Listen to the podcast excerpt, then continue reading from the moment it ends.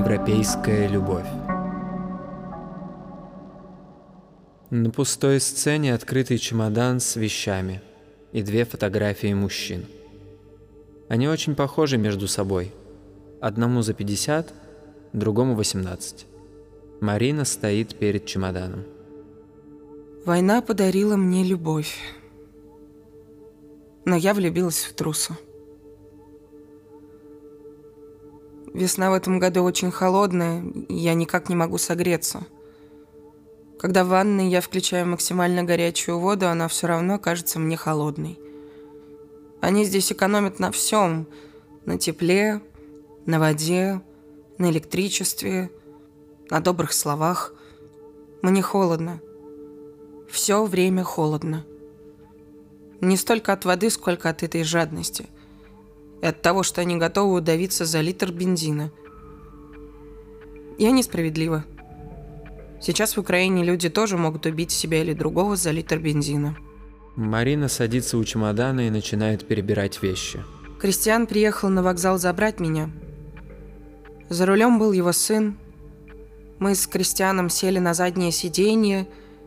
Кристиан держал меня за руку, а я боялась дышать, боялась смотреть на него – я не верила, что это правда, и мы, наконец, вместе. Едем к нему домой. Я не верила своему счастью. Странно говорить о счастье, если дома война. Но в тот момент я была счастлива. И тут он сказал, «Марина, пристегнись». Он сказал это недовольным тоном, не успела я приехать, как уже сделала что-то не так. Мы ехали на заднем сиденье.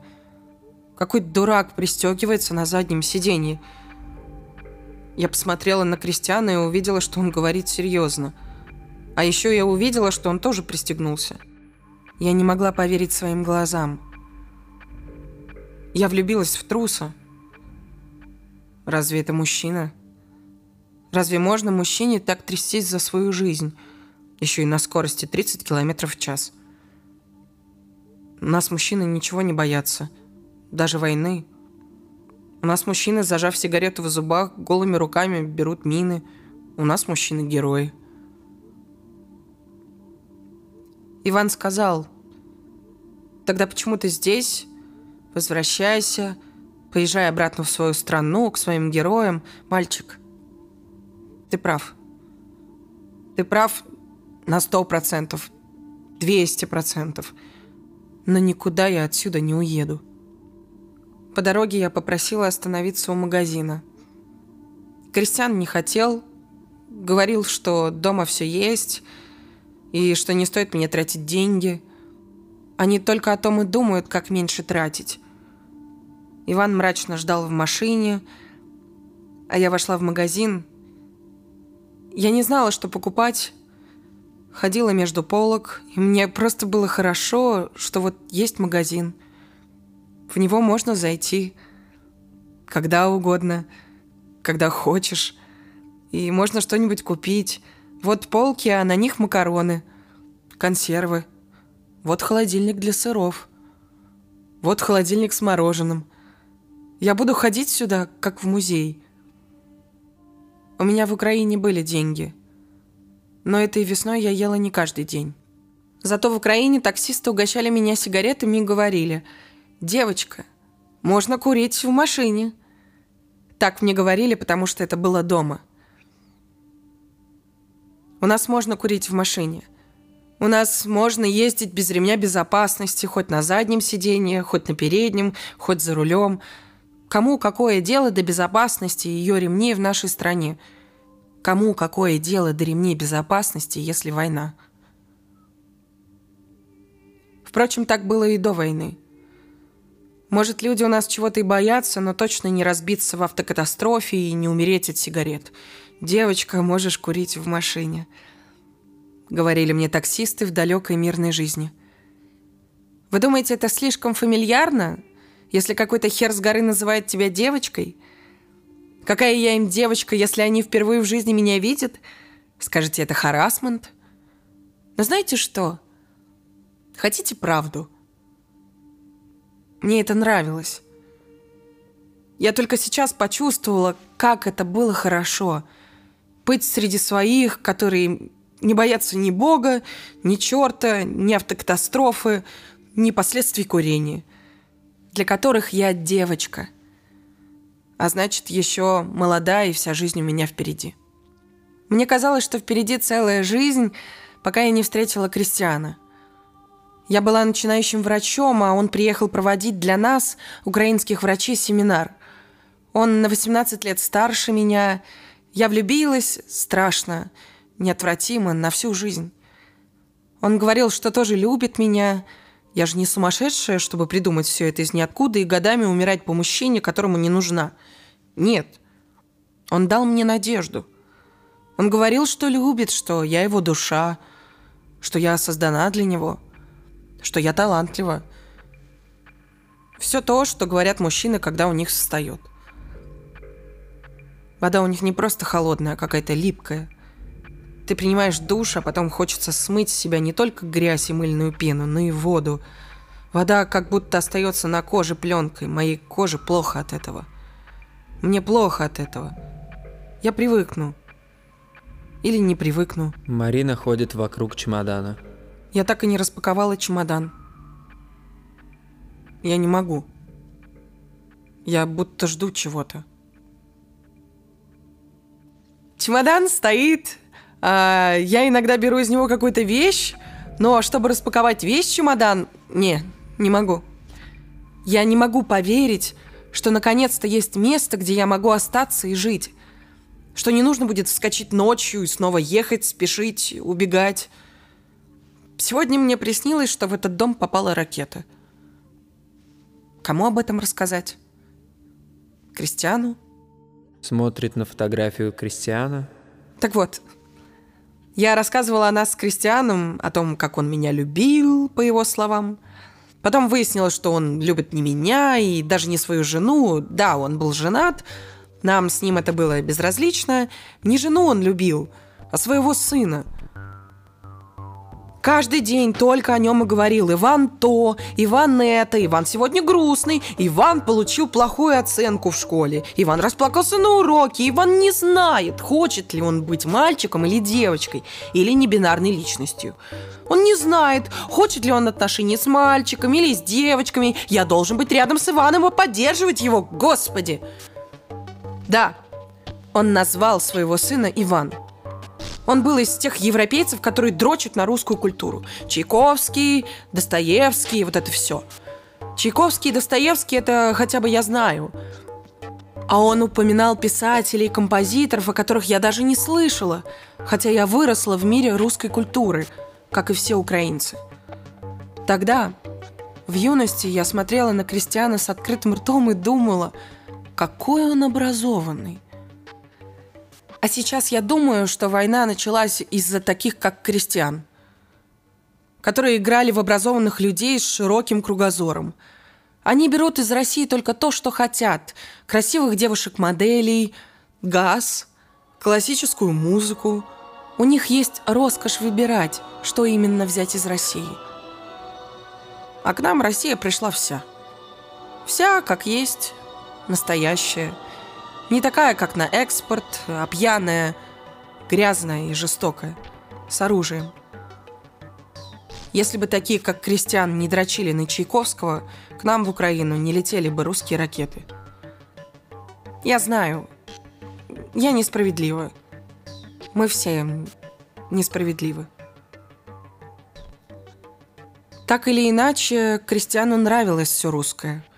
Язык, культура – Русские имена тоже нравились, он назвал сына Иваном. Должна сказать, что это имя не принесло парню счастья. У Ивана вечно были какие-то проблемы. Проблемы были в основном европейские. Европейские проблемы – это когда люди бесятся с жиру.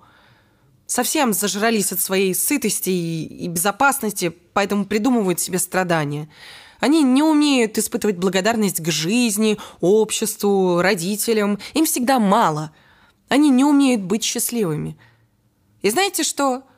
Если бы мы с братом сказали, что не решили, кто из нас мальчик, а кто девочка, Если бы мы сказали, что хотим трахаться с людьми своего пола, отец сказал бы, что мы больные на голову. Да что там, он бы вообще ничего не сказал, потому что...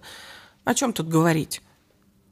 Он просто отхлестал бы нас, и на этом проблема была бы решена раз и навсегда. Но Кристиан принимал все эти подростковые прихоти всерьез. Он очень переживал. Иван говорит, что я дерьмо, а не отец. Я должен уделять ему больше внимания. Правильно? Если тебя называют дерьмом, нужно прогнуться еще ниже. Политики у них то же самое. Когда кто-то охренел и топчется у тебя по голове, надо делать еще больше уступок, чтобы не сердить сопляка-террориста. Путин прав, или Лукашенко, или кто это сказал. Не помню, кто это сказал, но это правда. У них в Европе нет яиц – знаешь фразу о том, что Европа выражает беспокойство? А знаешь, что у нас эта фраза стала мемом еще 8 лет назад? У нас, когда кто-то хочет сказать «отвали от меня со своими проблемами, мне это совсем не гребет», но не грубо, а с юмором. Он говорит «я очень обеспокоен». Когда кто-то говорит «я беспокоюсь», у нас люди переспрашивают «ты беспокоишься реально или по-европейски?» Европа. Ни на что не способные слизняки. Импотенты. Марина останавливается, взглянув на фотографию Кристиана. Марина достает телефон и подходит к фотографии Ивана. А вот здесь я родилась. Сейчас в этом городе... Он зевнул и пошел в свою комнату. Я не обиделась. Какое ему дело, где я родилась? в каком-то городе с названием, которое он никогда не сможет произнести. Зачем ему этот город? Он туда поедет когда-нибудь или что? Даже я никогда туда не поеду. И вот он прямо дает понять, ему это ни хрена не интересно. Хамство – нормальная черта юности. Я мало знаю о детях и подростках – но мне кажется, это нормально, когда ты можешь орать и плакать. Когда ты можешь прямо сказать, что тебе не нравится какой-нибудь человек, неинтересно, что он говорит.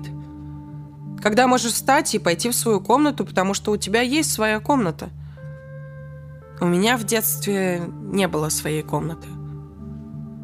Быть с собой и говорить, что чувствуешь, это свобода. А свобода у нас теперь роскошь. Я помню эвакуационный поезд. Я вошла в вагон. Нет, вошла неправильное слово. Меня туда втолкнули люди, которые напирали и напирали. Не знаю как, но я оказалась внутри. Более того, втискивались новые и новые люди. Война делает всех очень компактными – вот у тебя есть жизнь, квартира, книги, вещи, много вещей. А потом приходит война. Тебе нужно ехать, и оказывается, что большинство всех этих вещей тебе не нужны. Ты можешь упаковать все нужное в один чемодан. Ну, в два. Или в чемодан и рюкзак. Но все мы компактнее, чем думаем. Нам нужно меньше, чем мы думаем. Квартира в центре разбомбленного города мне точно не нужна. И вот я стояла со своим чемоданом, в который упаковала всю свою жизнь, и смотрела вокруг. Я увидела людей с маленькими детьми, увидела сонных подростков с темными кругами под глазами, увидела людей с собаками – в одном только моем вагоне я насчитала семь собак. Я подумала, что ехать в нашем эвакуационном поезде будет весело. Да что там, это будет ад. Собаки будут рычать, скулить, лаять, младенцы будут плакать, подростки будут огрызаться на родителей, взрослые будут хамить друг другу. И знаете что? Все было совсем не так. За всю дорогу ни одна собака не заскулила, чтобы ее вывели на улицу. Ни насрала в вагоне. Ни один младенец не заплакал, ни один подросток не огрызнулся. не пожаловался, что у него сел телефон и ему скучно. Все были вежливы. Все было тихо. Мы ехали уже часа три, и тут я заметила, что в вагоне восемь собак. Не семь, а восемь. Восьмой пес лежал прямо у меня под ногами. Он лежал так тихо. Я заметила его только, когда переступила с затекшими ногами. Мы все ехали стоя. Я почувствовала, что наступила на что-то мягкое и живое. Я увидела собачью лапу, торчавшую из-за чьей-то сумки. Пес даже не заскулил, только отодвинул лапу насколько мог. Мне было бы легче, если бы младенцы плакали, подростки огрызались, а собаки скулили и лаяли. Это было бы нормально. Это нормально для собак, младенцев и подростков. От этой тишины, от того, что даже самые бестолковые существа испытывали страх и пытались стать вежливыми и незаметными, мне было жутко. Наши дети быстро научились не создавать проблем – не занимать много места, быть удобными, ведь родителям и так тяжело. Быть вежливыми со всеми. Не делать резких движений. Кто его знает, кто перед тобой. Пьяный русский солдат с автоматом или украинский пограничник. Не пьяный, но тоже с автоматом. Эти подонки могут пристрелить. Могут не выпустить из страны. Могут создать проблемы лишить жизни, поэтому нужно быть вежливыми и тихими. Дети быстро это усвоили. Мне больно от этого. И когда у них здесь, в Европе, младенцы плачут, а подростки показывают характер и хлопают дверью, я рада за них. Они свободны хотя бы в этом – им не страшно, что их пристрелят или не выпустят из страны, города, области, потому что они как-то не так посмотрели на украинского или русского урода с автоматом. Когда человек берет автомат, он всегда становится уродом. Рано или поздно. Хорошо, что у детей здесь есть свобода показывать характер. Я рада за них. Но из-за этого Ивана мы разошлись.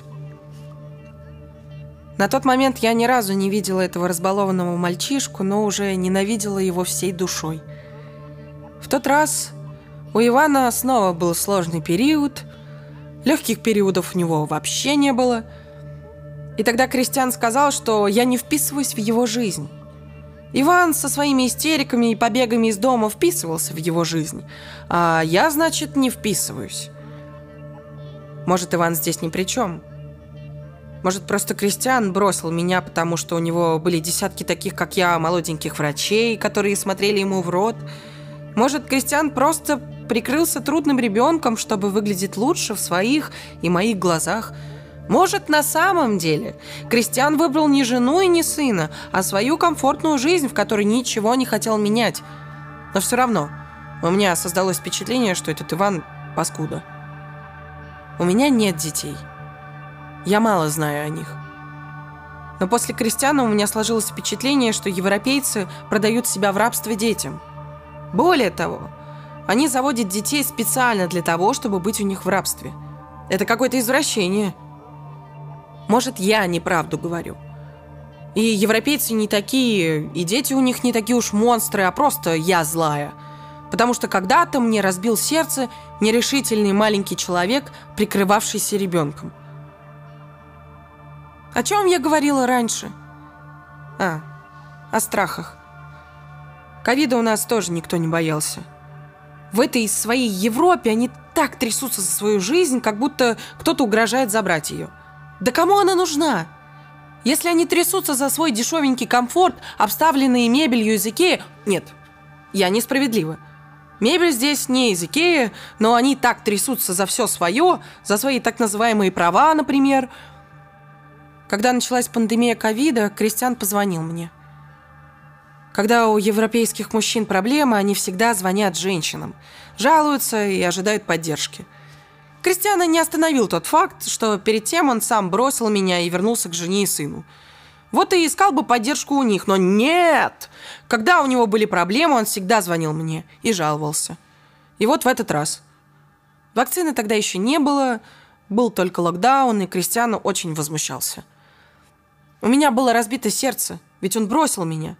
Он сломал мне жизнь. Я перестала верить людям вообще, а мужчинам тем более. И все равно я любила его, вот что хуже всего. Я все время ждала и надеялась. Кристиан вернется.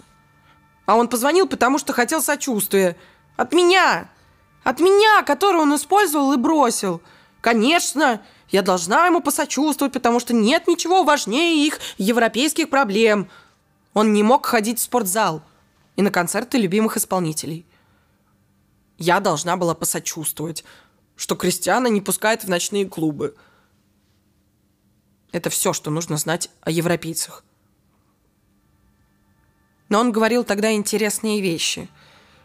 Почему я должен сидеть дома, если я не болен? Кто болен, пусть лечится – Пусть государство его лечит. Государство, которому я плачу налоги. Пусть лечит тех, кто болен, вместо того, чтобы запирать дома всех. Пусть больные, старики и люди из группы риска сидят дома, но почему из-за ограничений должны страдать мы, молодежь? И вот тут я чуть не расхохоталась, несмотря на свое разбитое сердце. Мы – молодежь. Ему было 50 лет. В 50 лет – они в Европе считают себя молодыми. Вечные дети, которые никогда не становятся взрослыми. Питер и Пены, блин. Я знаю, я несправедлива к Кристиану, потому что в любви не бывает справедливости.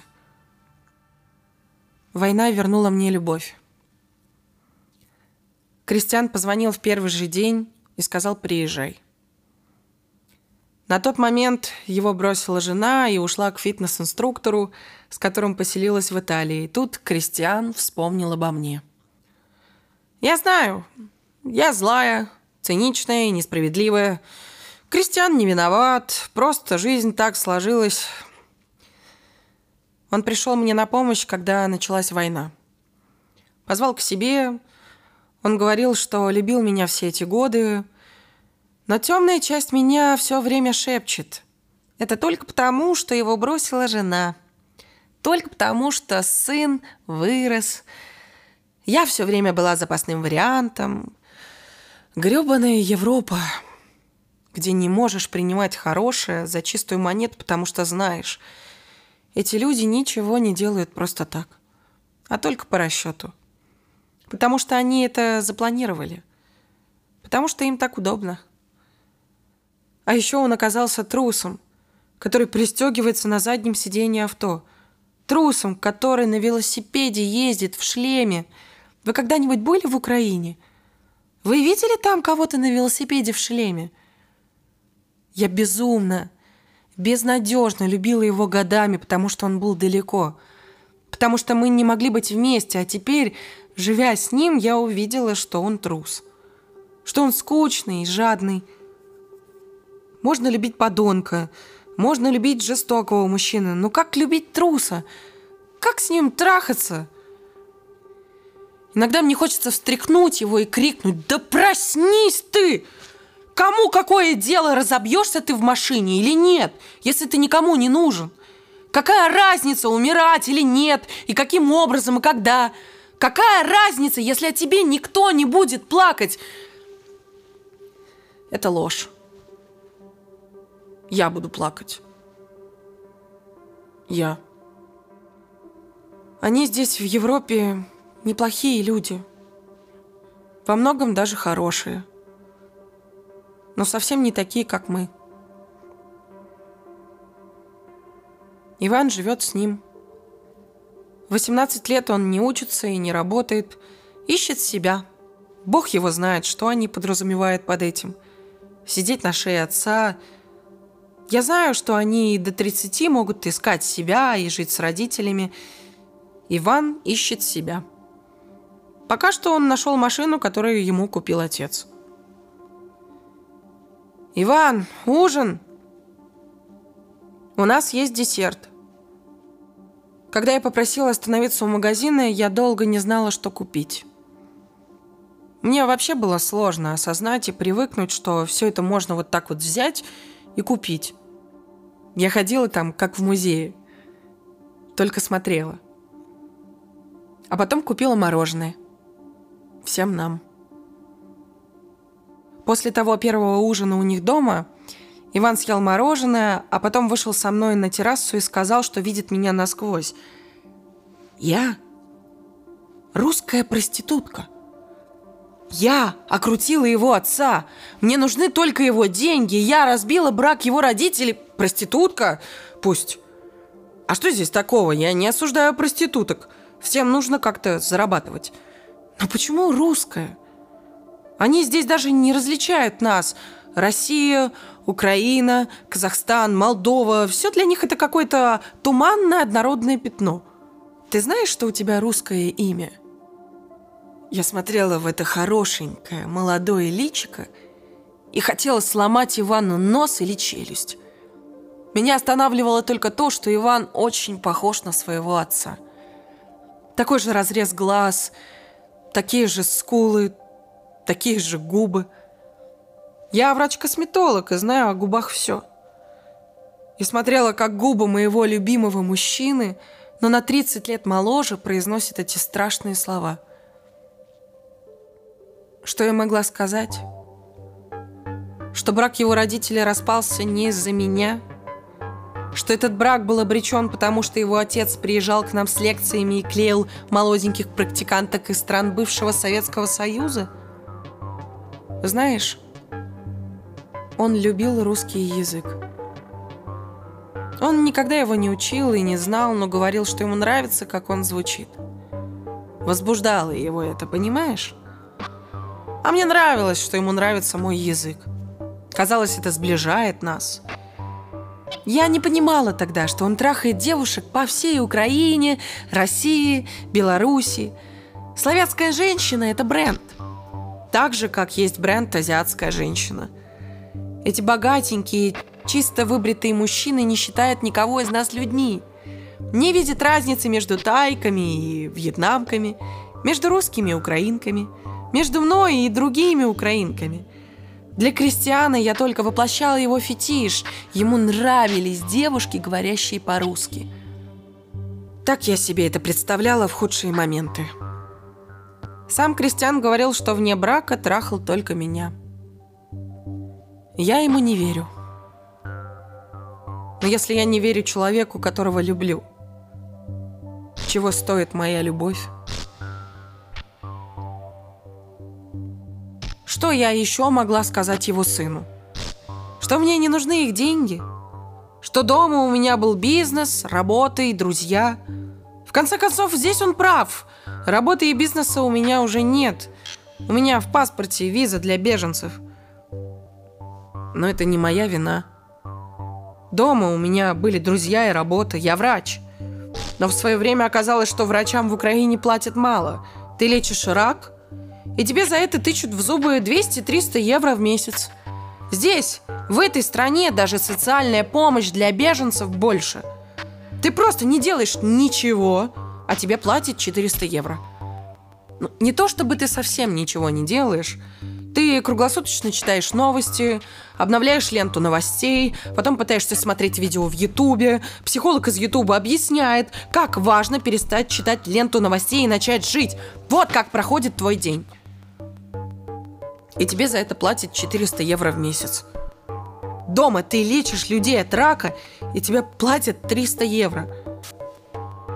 Что-то не так с этим миром. Моя подруга Анна говорила, что я достойна большего. Я уволилась из поликлиники и стала косметологом. За стирание морщин с чужих лиц и увеличение губ платят больше, чем за лечение рака. Я начала с того, что увеличивала девушкам губы. За это платили хорошо.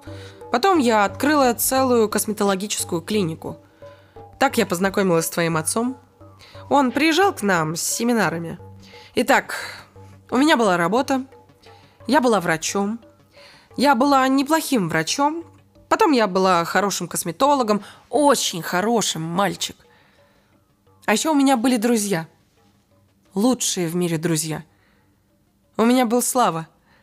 Мы в одни годы учились в медицинском университете. Он на хирурга. Он тоже обнаружил, что увеличивать женщинам сиськи гораздо выгоднее, чем вырезать раковые опухоли. Слава был пластическим хирургом. Он занимался подтягиванием и увеличением груди. Мог бы тебе сделать грудь, если бы ты все-таки решил стать девушкой. У меня и Славы похожая история с изменением сферы деятельности. Сейчас Оглядываясь назад, я думаю, мы сделали это из-за денег. Но не только из-за денег. Нам нравилась красота. Нравилось делать людей красивыми. Через кровь и боль. Через синяки от уколов и шрамы от операций, потому что красота по-другому не приходит. Но синяки исчезали, шрамы исчезали, и оставалась чистая красота и молодость. Слава был скульптором скульптором женской груди. А я была ювелиром женских лиц. Мальчик, ты спросишь, если никто в нашей стране не боится смерти, если я не боюсь смерти, почему я не ушла на фронт? Я ведь врач. Может, я была бы там полезна? Дело в том, что на фронт ушел Слава. Добровольцем. Никто не ожидал этого от него.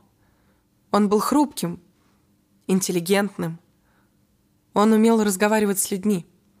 Умел резать людей, если они сами об этом просили и платили за это.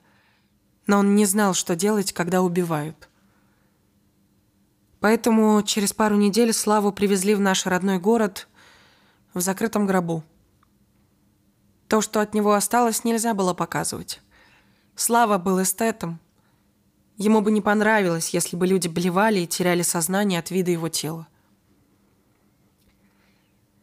И вот о чем я тогда подумала. Мне не страшно умереть. Но я не хочу умереть по-дурацки. Умереть, потому что обстреляли свои. Умереть не геройски, а глупо. Вот что было бы грустно. Слава не хотел бы этого для меня.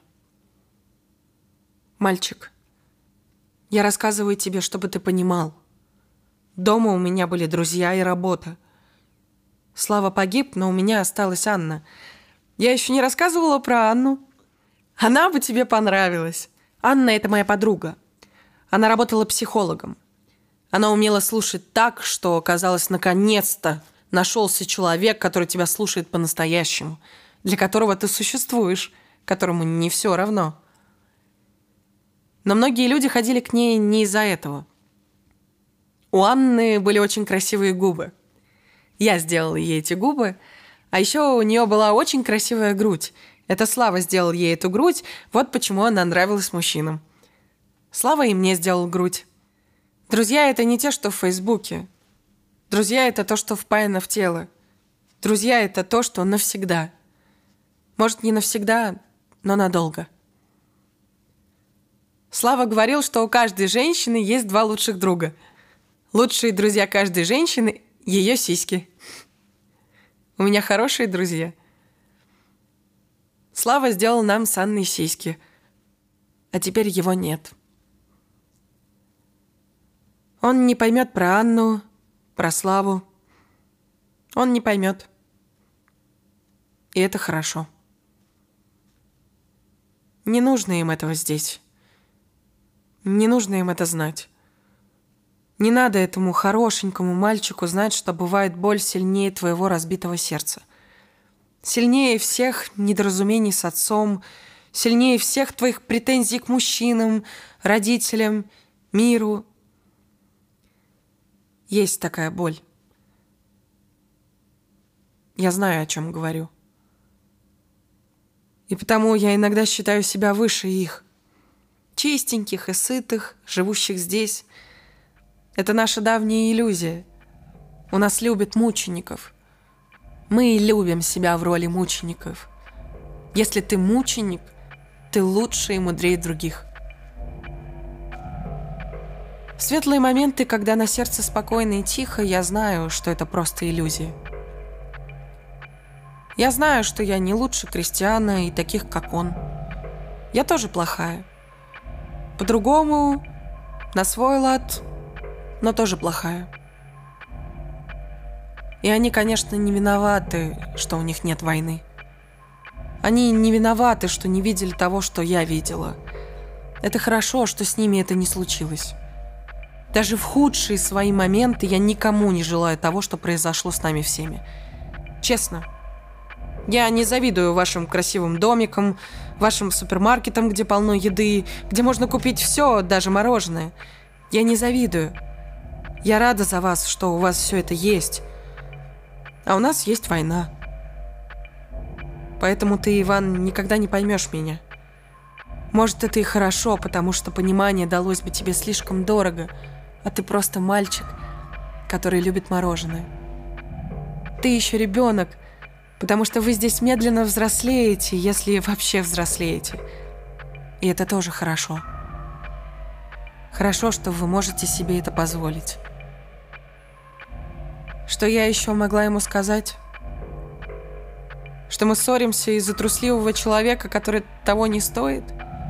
Который сейчас сидит в гостиной, пьет свое вечернее пиво и плевать хотел на нас обоих? Ничего этого я не сказала.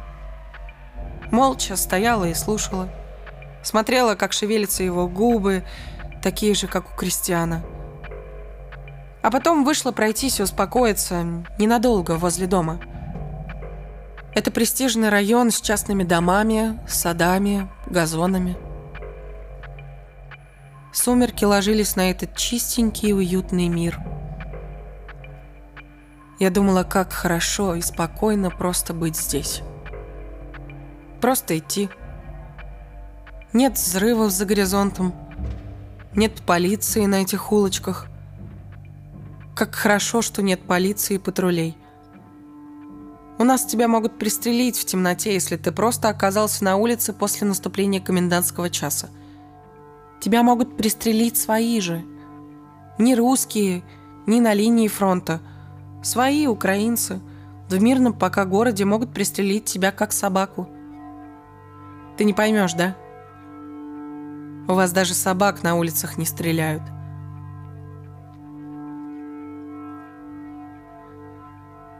Здесь у вас нет блокпостов, никто тебя не остановит, не наставит на тебя автомат за нарушение комендантского часа.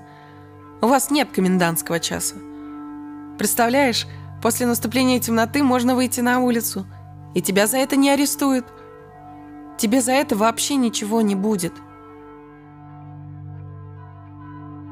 Я вдыхала вечернюю весеннюю прохладу и думала, что могу быть счастлива здесь.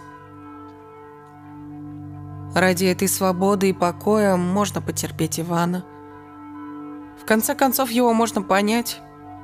Он меня сюда не звал. Почему он должен меня любить? Я обойдусь без его любви. Так я думала, и с каждым шагом мне становилось лучше. Мне с каждым шагом становилось понятнее, ради чего я здесь. Не так важно, люблю ли я Кристиана, любит ли он меня. Я здесь ради себя. Я хочу нормально жить. Поэтому я приехала. Я заслуживаю нормальной жизни в спокойной стране, где хотя бы не идет война. Я ускорила шаг, я расправила плечи, я словно летела, а потом будто налетела на стену – я поняла, что заблудилась. В этом прилизанном районе все дома и дворы были совершенно одинаковые. В этом грёбанном городе районы двух видов. Либо древние трущобы, либо вот эти коттеджи. Их словно штампуют на 3D-принтере, настолько они одинаковые. Я вышла из дома без телефона, грёбаная чужая страна, грёбаный чужой город. Оказавшись без телефона, очень остро чувствуешь, насколько чужой ты здесь. Я металась по одинаковым аллейкам между одинаковыми домами, а потом отчаялась найти дом крестьяны и пошла напрямик, наугад. Я думала о том, почему в этом грёбаном городе не ходит по улицам полиция. Где, блин, полиция? Где таксисты, которые сами курят и пассажирам разрешают курить в машине? Где хоть кто-нибудь, чтобы спросить дорогу? И тут меня догнал Иван. Он сказал, что волновался, потому что я оставила телефон. Он сказал, пойдем домой. У меня чуть слезы на глаза не навернулись. Он сказал «домой». Словно это и мой дом тоже. У меня будет дом. На эту ночь. Может быть, надолго, на неделю. Когда началась война, я разучилась планировать. Он сказал, мне жаль, что все так вышло. Я не знала, о чем он говорит. О войне, о том, что я приехала, или о том, что мы с ним поссорились. Но мне как-то лучше стало от его слов. И мы пошли домой. Дома Кристиан допивал пиво. Он только улыбнулся нам. Кажется, он даже не заметил, что меня долго не было – я подумала, что у нас есть хоть что-то общее с Иваном. Мы оба любим этого стареющего мягкотелого мужчину, готового променять нас обоих на свой комфорт. Не их вина, что они здесь такие. Мы все ищем немного безопасности, немного тепла и покоя, все. И я тоже. Я смотрела на Кристиана и думала, что он все еще безумно красивый. Я не объективна. Я знаю. В любви не бывает объективности. Но он правда красивый. Это я говорю как врач-косметолог. Люди здесь очень берегут себя. Они хорошо сохраняются. Как будто кладут себя в холодильник и замораживают от всего. От стресса, от горячего дыхания жизни, от боли – окружает себя комфортом, чтобы надолго сохранять молодость. Очень мудро. Кристиан водил меня на кладбище показать могилу своей матери. Меня поразило, как долго жили все эти люди. Я читала даты на надгробных камнях. 1895-1987. 1938-2022. 1910-2005. И вот тут я начала думать, что они здесь правильно все делают. Они что-то знают и умеют, чего не знаем мы. Может, этот душевный холод, царящий по всей Европе, действительно полезен?